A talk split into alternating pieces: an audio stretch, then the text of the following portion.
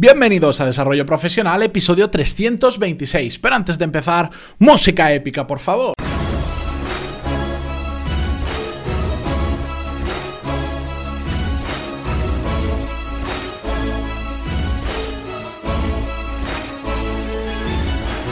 Muy buenos días a todos y bienvenidos a Desarrollo Profesional, el podcast donde hablamos sobre todas las técnicas, habilidades, estrategias y trucos necesarios para mejorar cada día en nuestro trabajo. En el episodio de hoy vamos a hablar sobre las relaciones laborales con compañeros de trabajo y sobre todas esas situaciones que, bueno, que nos gustaría no tener, pero siempre hay algún roce, siempre hay algún conflicto y hoy vamos a ver pues cuáles son los más habituales y cómo podemos evitarlos o al menos minimizarlos. Pero antes de ello, recordaros que en pantaloni.es tenéis todos los cursos necesarios para desarrollar esas habilidades directivas que os sirven para completar vuestra formación y así poder dar un paso adelante en vuestra carrera profesional y conseguir un mejor puesto o un mejor trabajo, porque ya sabéis que con lo que estudiamos en la universidad muchas veces o en la gran mayoría no basta. Así que entrad en pantaloni.es, pegadle un vistazo que además de los cursos ya sabéis que hacemos seminarios online en directo todos los meses tratando temas sobre los cursos y casos prácticos.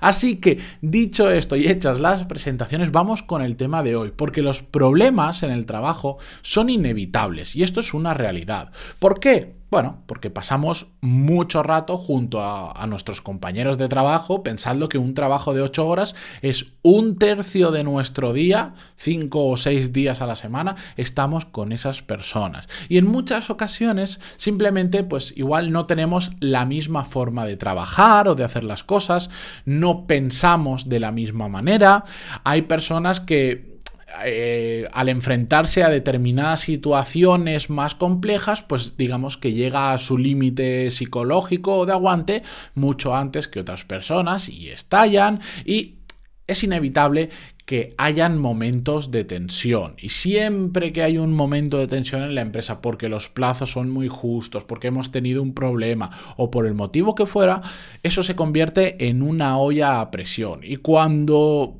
estamos en esa situación, prácticamente todo lo que pase se magnifica. Para, sobre todo lo malo se magnifica y problemas que son un grano de arena se convierten en, en, una montaña de arena simplemente porque lo hemos metido en la coctelera, el problema con la presión y hemos sacado pues un conflicto interesante que me imagino que muchos de vosotros habéis pasado por una situación así. Y esto es inevitable.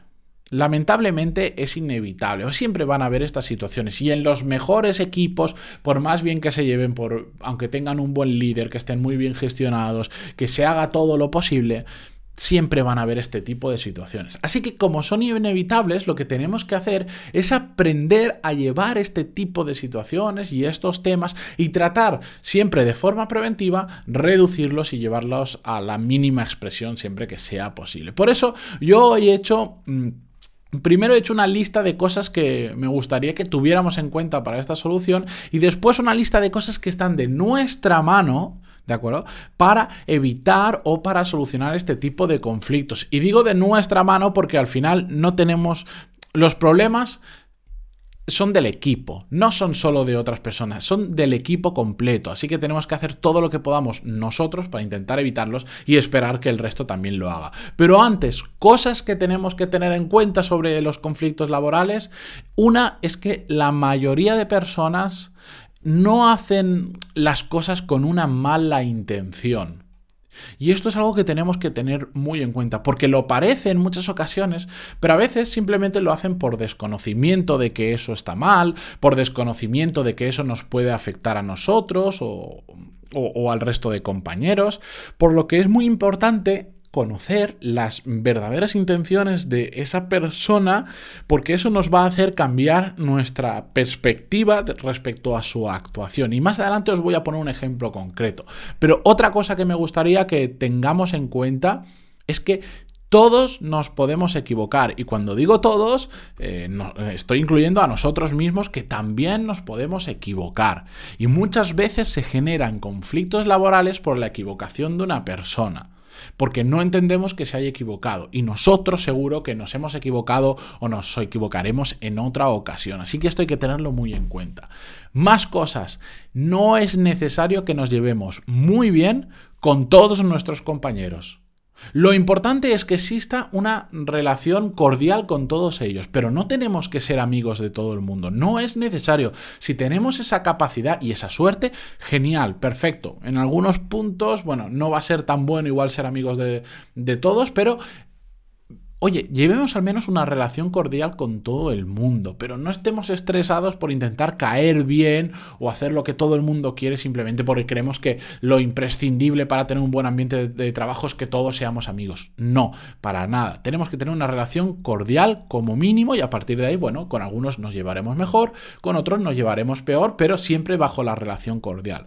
Y otro punto que quería que tuviéramos en cuenta es que Pasamos muchas horas en el trabajo, como os decía al principio, así que es mejor que haya una, buena relación a que haya una mala relación, porque si no al final esas 8, 9, 10, 6, 7, las horas que sea que pasamos con todos esos compañeros, se pueden llegar a convertir en un infierno. Y esto lo he escuchado centenares de veces de personas que simplemente en pensar que tienen que ir a trabajar y ver a tal o a cual, ya se ponen nerviosas y no pueden dormir bien, de la mala relación que hay eh, con los compañeros y de, de ese clima que hay tan hostil. Así que ya que vamos a estar tantas horas con esta gente, vamos a tener una buena relación.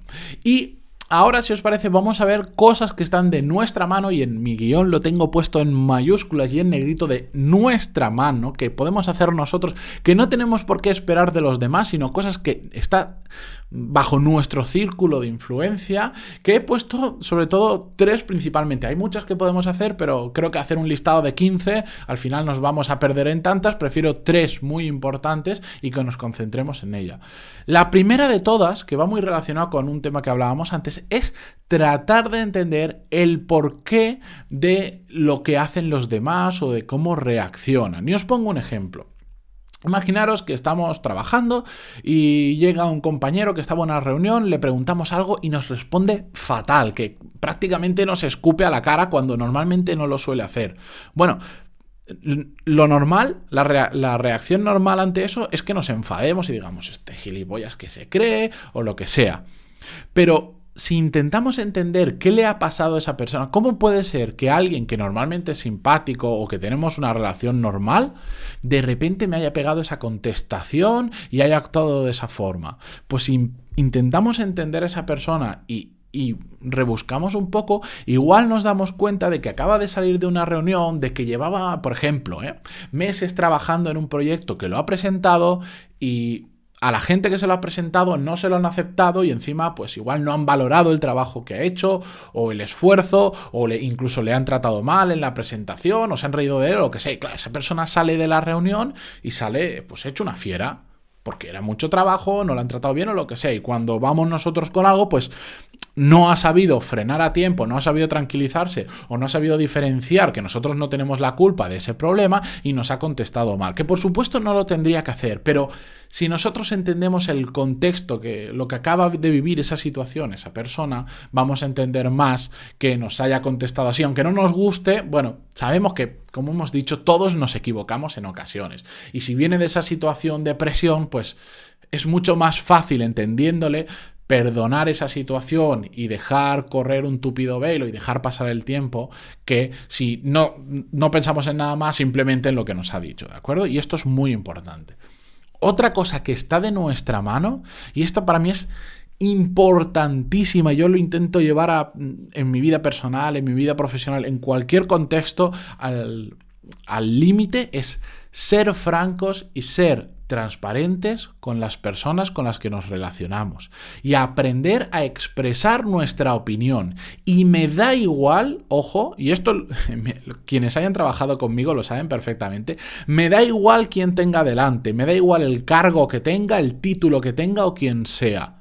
No estoy hablando de ir siempre diciendo lo que nos dé la gana, no, no, ser francos y transparentes y poder expresar nuestra opinión pero ojo, sin ofender a nadie, con respeto y siendo amables con las personas. A mí me da exactamente igual el título que ponga en la tarjeta de la persona que tengo delante. Es que me da exactamente igual.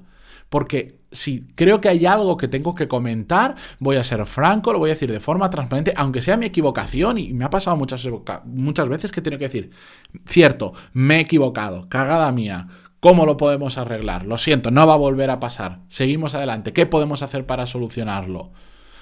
Pero hay que saber hacerlo también en muchas ocasiones. Hay que también ser un poco pillos y, por ejemplo, eh, si es vuestro jefe en la situación, pues normalmente a la gente no le gusta que hay determinados perfiles de personas que no le gustan que, seamos francos delante de todo el mundo porque creen que les estamos dejando en evidencia, que para nada es así, pero hay que entender esa situación y si nosotros creemos que tenemos que hablar con nuestro jefe y sabemos que si lo hacemos delante del resto de compañeros, nuestro jefe se va a sentir ofendido o no se va a sentir bien, perfecto, hagámoslo en privado, que no, que no sea un escarnio público para esa persona, pero tenemos que expresar nuestra opinión porque muchos conflictos laborales con compañeros, con jefe, con personas que trabajan para nosotros, vienen de que nos callamos, de que cuando se produce una situación que nos incomoda o que no nos gusta, no somos capaces de expresarlo porque creemos que la otra persona se va a molestar o que es nuestro jefe, nos va a despedir. Y todo lo contrario.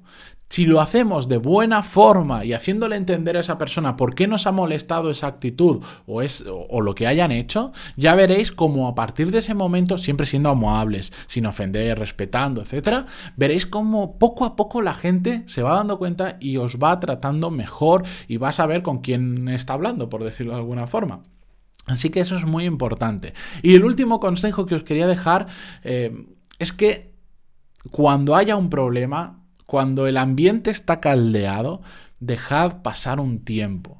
No es necesario contestar todo en el momento. Por más que nos encantara cuando hacen algo que no nos gusta decírselo, pero si el ambiente está muy caldeado, dejad que todo se relaje, dejad que desaparezca la tensión y entonces vais con la persona o con el grupo de personas adecuado y de forma franca y honesta y transparente le expresáis por qué nos gusta la situación o por qué em, se podría haber hecho de otra forma. Pero si lo hacemos en el momento en que todo está muy caliente, como decíamos al principio, eso es una olla a presión y todo se va a magnificar. Así que es mejor dejarlo reposar y en el momento adecuado hablarlo. Así que espero que, aunque bueno, se me ha ido un poquito de tiempo, que estos consejos os sirvan porque son inevitables estas situaciones. Así que yo mañana continuaré con, un nuevo episodio, pero llevaros esto y pensad un poquito en, cómo vais a actuar o cómo habéis actuado en los últimos conflictos que habéis tenido o, cómo lo pensáis hacer de ahora en adelante. Para cualquier cosa ya sabéis que me podéis escribir en pantaloni.es barra contactar.